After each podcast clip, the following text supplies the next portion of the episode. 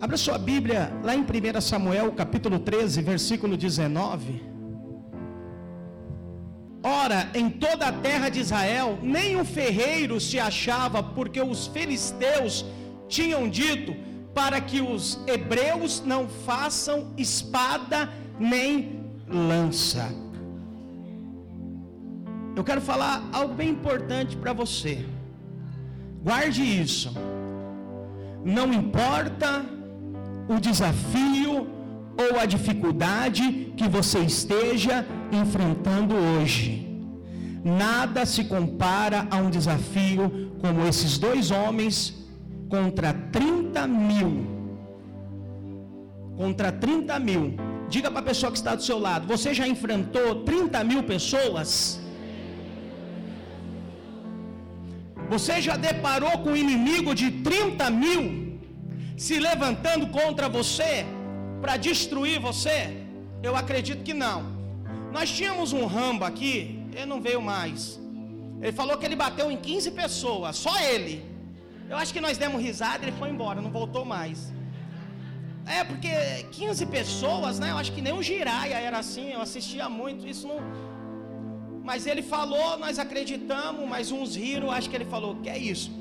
Mas esses dois homens enfrentaram 30 mil pessoas, sabe? Servimos ao Deus impossível.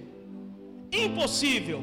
Por isso, nossa batalha manifestam a vitória dos improváveis. Presta atenção, por que eu escolhi esse tema? Por que eu fiz esse tema? Os, a vitória do improvável. Justamente porque nós estamos vivendo isso. Nós estamos vivendo dentro de um contexto que nós não imaginaríamos que nós íamos chegar hoje na festa da colheita, porque nós fazemos a nossa agenda já em janeiro. Aqui ninguém é pego de surpresa.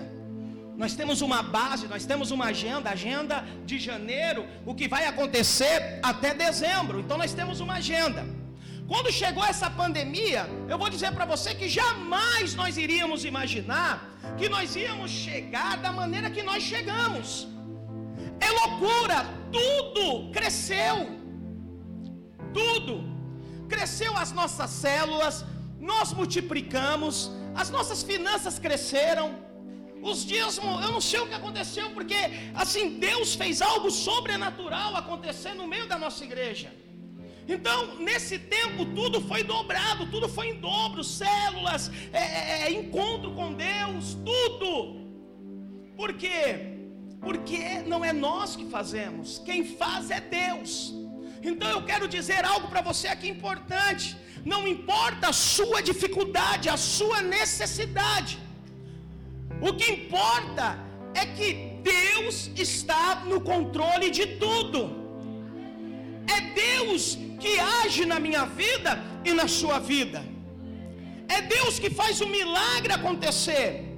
Talvez você ainda olha para você e você fala: é impossível eu conseguir vencer essas lutas, é impossível eu conseguir vencer essas batalhas.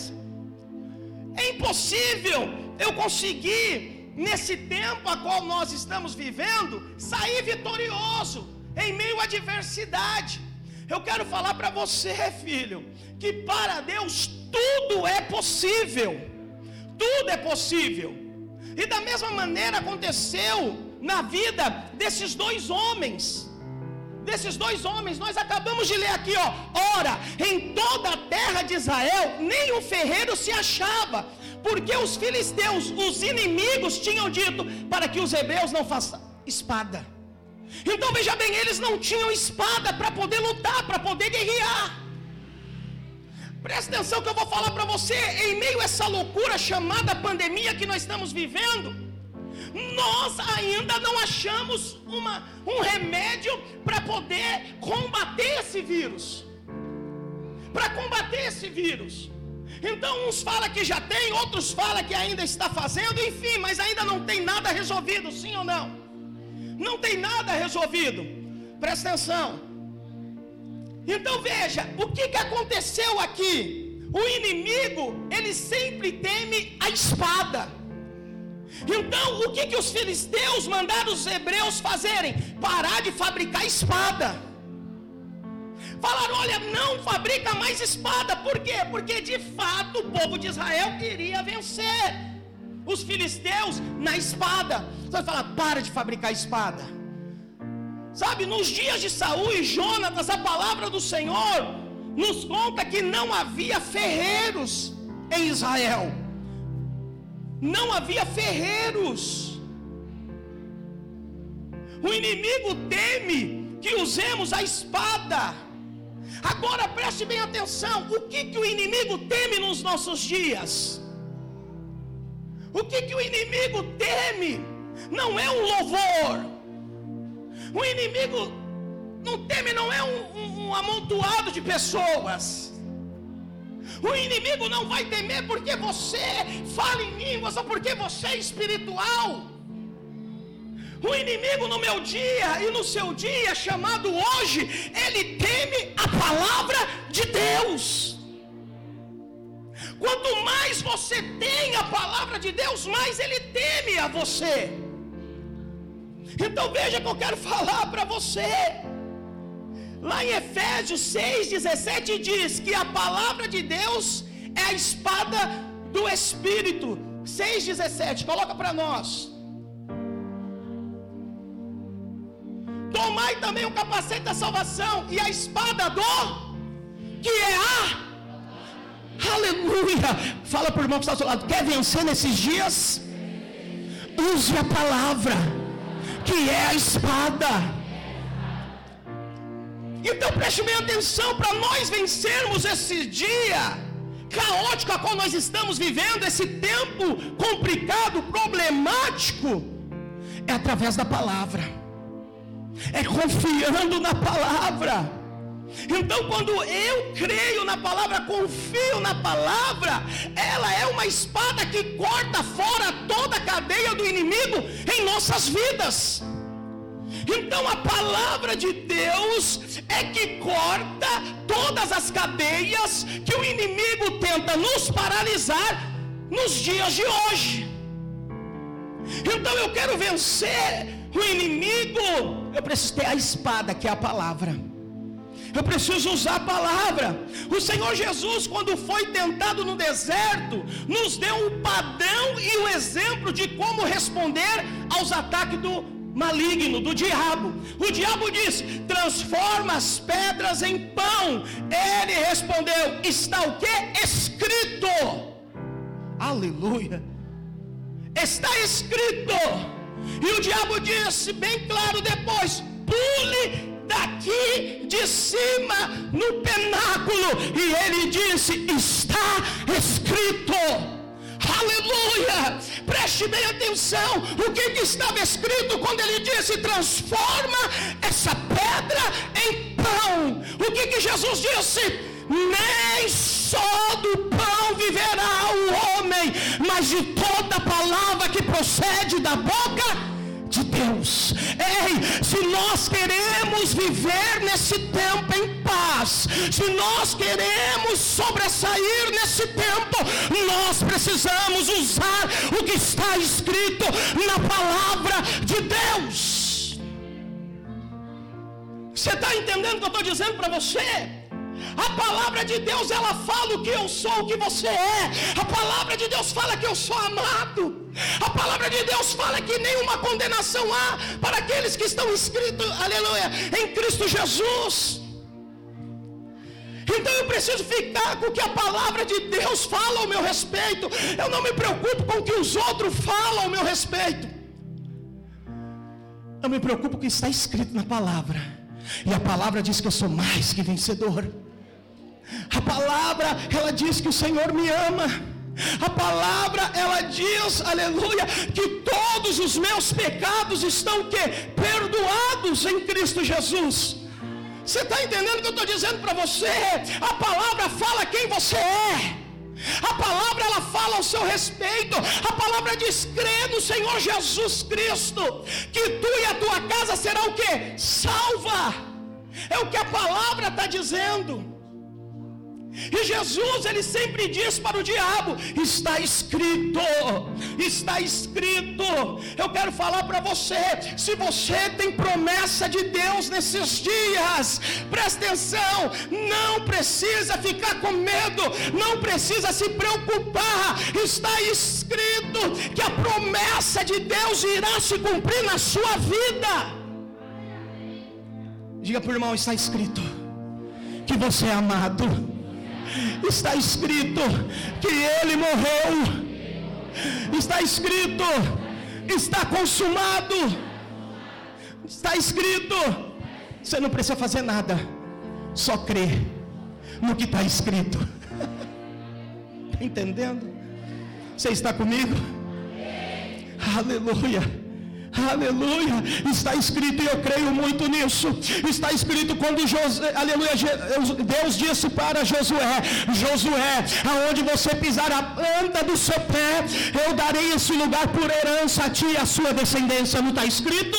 Aleluia. Então eu pego isso para mim e declaro assim: Aleluia, aonde nós pisarmos as plantas dos nossos pés, o Senhor tem nos dado como herança para nós e para nossa geração. Aleluia. Você quer dizer isso, pastor? Eu quero dizer que nós pisamos nesse lugar chamado Cidade Tiradentes, e o Senhor vai nos dar esse lugar, e nós vamos possuir esse lugar da glória de Deus. Aleluia. Se você crê, aleluia, dá glória a Deus.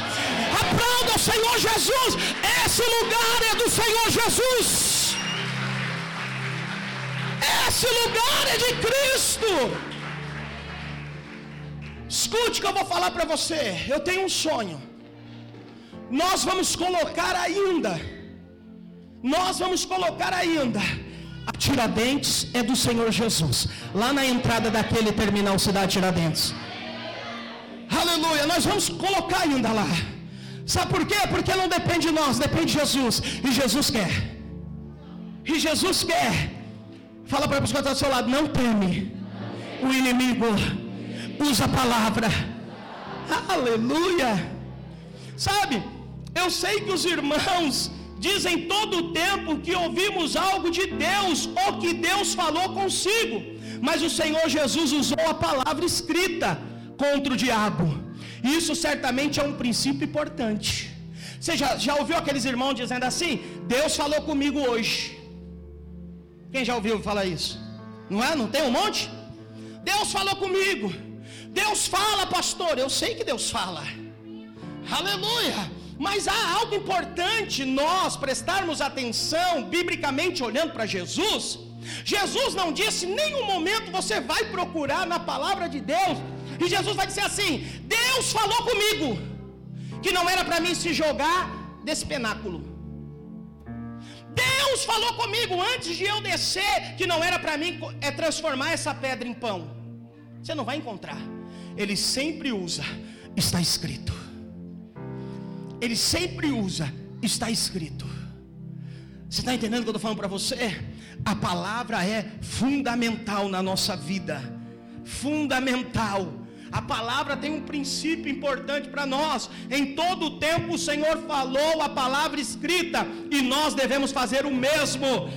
Aleluia. Glória a Deus, presta atenção: se um demônio lança medo em sua mente, você deve dizer: está escrito que Deus não nos tem dado espírito de covardia, mas de poder, de amor e de moderação. Está escrito. Se o diabo lançar alguma coisa na sua mente, dizendo que você não vai conseguir, dizendo que você não vai vencer, você diga assim: está escrito. Jesus disse que está escrito que Deus não nos deu um espírito de covardia. Diga para a pessoa: você não é covarde. Diga para ele: o Senhor te chamou para vencer. O Senhor te chamou para conquistar. Ei, diga para ele: não tenha medo. Aleluia. Não tenha medo de fazer o que você pensa em fazer, porque está escrito. Está escrito, filho. E quando nós olhamos tudo aquilo que está escrito, nós tomamos o que? Posse. Aleluia. Nós precisamos usar a espada. Todos precisam usar a espada. Estava ministrando aqui para os jovens, dizendo assim para cada um deles: Enquanto o Senhor Jesus estiver no centro de nossas vidas, tudo que nós pedimos, nós vamos receber. Eu disse aqui ontem para a equipe de louvor: quando vocês forem louvar, louvo Jesus. Sintro entronizado. Jesus é o centro. Quando você coloca Jesus como centro de tudo, não tem por que não dar certo. Jesus é a palavra. Nesse tempo, o que, que nós colocamos? Jesus, Tiago, no centro de tudo. Não depende de nós, depende do Senhor. Não tem nada a ver conosco, tudo tem a ver com o Senhor. Olha o que diz lá no versículo 22 do capítulo 13.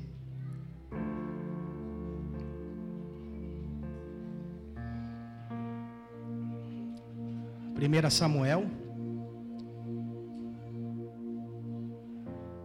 13, 22. Foi?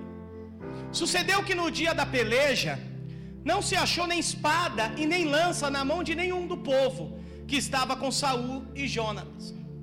Porém, se acharam com Saul e com Jonatas, seu filho. Percebe? Lemos que em todo o exército de Israel, apenas Saul e Jonatas tinham o quê? Espada. Apenas Saul e Jonatas tinham o que? Espada. Isso aponta para aquela situação onde apenas, presta atenção, aonde apenas aqueles que crerem têm a espada. Diga para o irmão, você crê? Diga para ele, você crê? Fala para ele, então você tem espada. Presta atenção que eu vou falar para você. Se nesse tempo de pandemia eu fosse olhar para mim, se nesse tempo de pandemia os líderes fossem olhar para eles, coitado de nós, nós olhamos para a palavra, nós olhamos para a palavra, e a palavra que nos sustentou, a palavra que nos fortaleceu. Por quê, pastor? Porque a palavra que fortalece a cada um de nós. Quero falar algo interessante para você. Descubra nesses dias quem é o verdadeiro inimigo que quer impedir a igreja de crescer, que quer impedir você de avançar. A igreja somos nós. Descubra. Descubra que de fato você vai encontrar e vai destruí-lo. Uma coisa é fazer algo para Deus, e outra é fazer com Deus. Uma coisa é fazer algo para Deus, uma coisa é fazer com Deus. Presta atenção, olha para mim. Você já ouviu aquela passagem de Josué e as muralhas de Jericó? Já ouviram? Quem ouviu essa passagem? Levanta a mão. O que, que o Senhor diz? Rodei a cidade por seis vezes, na sétima vez, que era rodear por sete, mas na sétima vez fazer o que? Gritar. Tocar o que? Trombetas e gritar que a muralha virá ao? Sim ou não? Te faço uma pergunta. Por que Deus falou isso? Qual o sentido de Deus falar dessa maneira? Porque presta atenção, Deus poderia fazer o seguinte: muralha, vem ao chão, sim ou não? Rápido. Pronto. Mas ele pediu o que? Para o povo rodear. O que, que nós aprendemos com isso? Deus, Ele está te ensinando a fazer as coisas com Ele. Ele está mostrando para você que você com Ele é mais forte. Às vezes você pode dizer assim: Deus, se você quiser, você pode fazer. Se o Senhor quiser, o Senhor pode fazer sim ou não. Ele pode. Mas sabe por que ele não faz? Porque ele está te ensinando como fazer com ele. Ele está te mostrando como vencer. Então é diferente fazer as coisas para Deus ou fazer as coisas com Deus.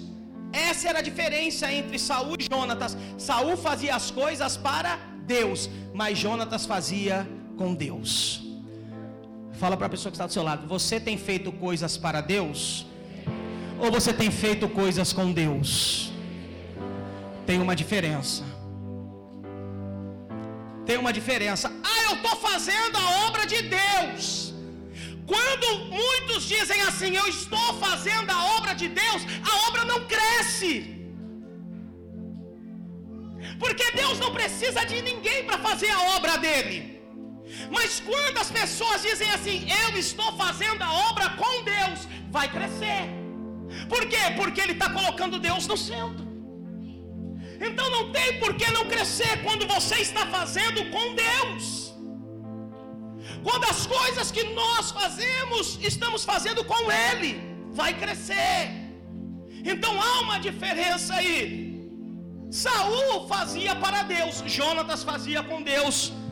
Quero te falar algo: quando fazemos para Deus, não nos preocupamos se o que fazemos é ou não sua vontade, mas quando nós fazemos com Deus, é o Espírito que nos dirige. Podemos fazer coisas para Deus seguindo nossa própria ideias, mas quando nós movemos com Deus, nós seguimos sua direção. Sua direção. Então nós chegamos hoje até aqui, porque essa obra nós fizemos e continuamos fazendo com Ele. Nós seguimos a direção dele. A Bíblia diz que Ele é o caminho, que Ele é a verdade e que Ele é a vida. Então nós seguimos a direção que Ele tem nos dado todos os dias todo momento. Essa obra não é feita por mão de homens. Essa obra não é feita pela força do nosso próprio braço. Essa obra ela é feita com o Senhor todos os dias. Seja os nossos cursos, nossos discipulados, seja as nossas células, seja os nossos cultos, nós fazemos debaixo da direção de Deus.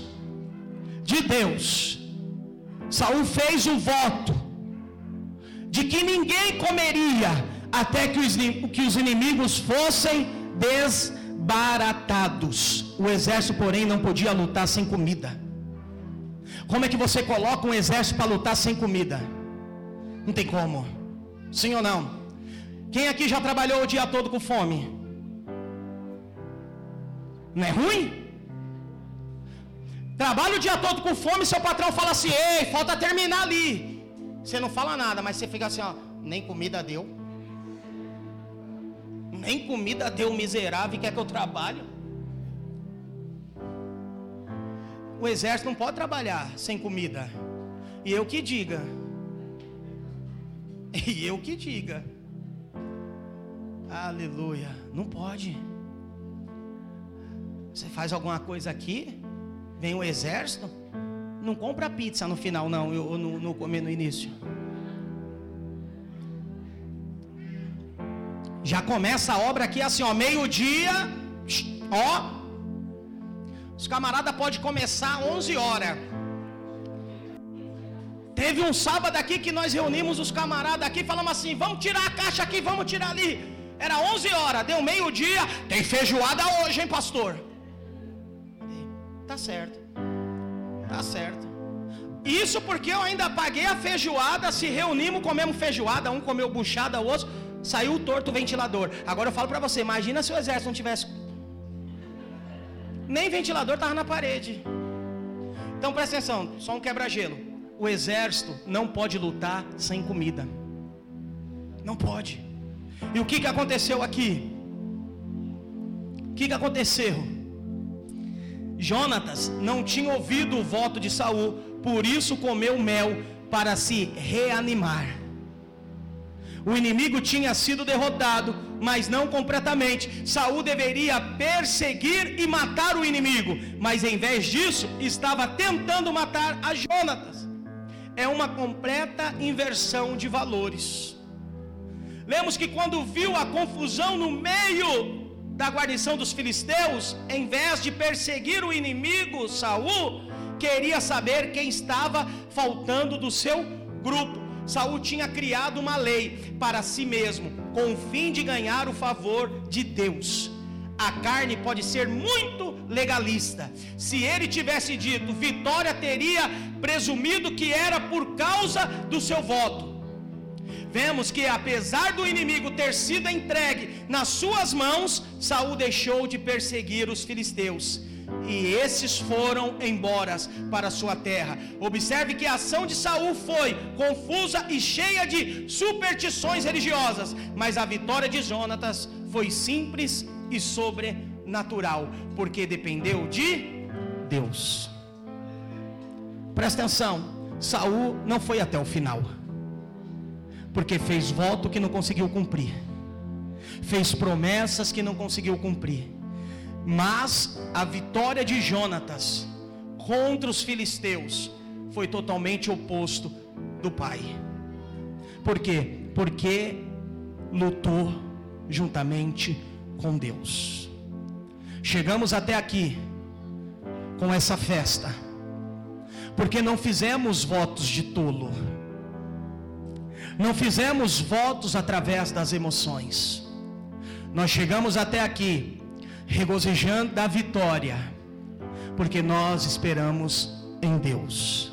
Por isso que estamos aqui hoje, celebrando ao Senhor. Sem contar que em meio a tudo isso, tivemos dois inícios de domingo primeiro domingo do mês, que foi o primeiro domingo de novembro, apresentando as crianças que nasceram lá em dezembro do ano passado, né? Eram para ser apresentado tudo é, no início do ano e de repente veio essa pandemia. Eles foram crescendo lá dentro e nós, meu Deus, como vamos apresentar essas crianças? Mas tudo é no tempo de Deus, não foi no nosso tempo. Aí apresentamos primeiro domingo de novembro e apresentamos nesse primeiro domingo de dezembro. Por quê? Porque é Deus que dá a direção. Então eu quero falar para você, igreja, nós somos uma igreja imparável. Escute o que eu estou te dizendo. Nós somos uma igreja que dependemos de Deus que cremos no amor de Deus, que confiamos na bondade de Deus, que confiamos no favor de Deus. Por isso que eu agradeço a Deus todos os dias. Estava com os jovens esse final de, semana, esse final de semana não, de quarta-feira até ontem, lá no litoral norte. E toda vez de manhã quando eu acordo, eu agradeço a Deus, né? E eles são uma bênção, são uma bênção de verdade. então não levanta da cama. Eu não sei se nós estávamos com medo de, de dormir lá, porque o lugar lá é escuro. Lugar bem assim, sabe? Ah, então acho que estava todo mundo com medo. O que que fez? Só tinha uma cama de casal e três colchão. Dava para colocar na sala, na cozinha, aqui nada, colocou todo mundo no quarto. Todo mundo no quarto. Acho que estava todo mundo com medo, ficou todo mundo lá no quarto, um do lado do outro, assim, ó. É. Aí tal. E, e você só viu os tapas, irmão. Vou falar para você aqui, abrir parênteses. Se um dia você for no litoral norte, leva repelente, mesmo assim, repelente num barril de repelente. Porque lá é. é, é olha, não, não vou mentir, não, não pode mentir. Mas é cinco pernilongos para uma pessoa. Você está aqui, já faz assim, já faz assim, já bate aqui. Pernilongo demais, demais. Aí levei uns, uns Nutella da vida aí. Aí não gosta não. Aí eu acordava de manhã, despertava daqui mesmo eu já, ai Deus maravilhoso, eu te agradeço. Eu te louvo, eu te engrandeço. Como o Senhor é bom. Te agradeço por esses três miliantes que estão aqui comigo. Louva a Deus pela vida de cada um deles, né? Aí você espera o que deles? Amém. Ah, pai, não tem. Não tem amém desses caras, não. Os caras é bom de briga. Os caras acordam 10 horas assim, você acorda eles, eles estão lá assim, ó. Sei aí, mano. Ah, se eu fico parado dá sono. Oh, eu não vou contar quem é, mas eu amo a vida de cada um deles e se pudesse eu levaria de novo. Mas teve um que acabou de acordar, cara. Acabou de acordar. Irmão, quando você acorda, o que, que você fala assim que você acordou? O que, que você fala? Obrigado, Deus. Sei lá, você fala alguma coisa. Que fome. Eu vou escovar os dentes. Mas eu nunca vi na vida, nunca vi, de 39 anos que eu tenho, a pessoa acabar de acordar e dizer assim: estou cansado. Irmão do céu! Quando o irmão falou, estou cansado, eu fiz assim: não, não, não vou falar, não vou falar quem foi, não vou. Irmão, quando ele falou, eu estou cansado, eu bambiei assim, ó. Falei, não, eu estou cansado, estou cansado. Sim, rapaz. Mas são ótimos meninos, viu? Nos ajudou bastante e nadou muito. Nadou muito. Mas veja bem que eu quero falar para você. Agradece a Deus em tudo. Em tudo. E nós chegamos aqui porque houve agradecimento desde o início. Amém? Fica essa palavra. A vitória do improvável. Venceram porque estiveram com a palavra. Não tiveram espada, não tiveram faca, nada. Palavra. A palavra. Ela faz tudo. palavra ela diz que é como uma espada de dois gumes, mais cortante do que uma espada de dois lados. Ela entra e penetra e faz a mudança.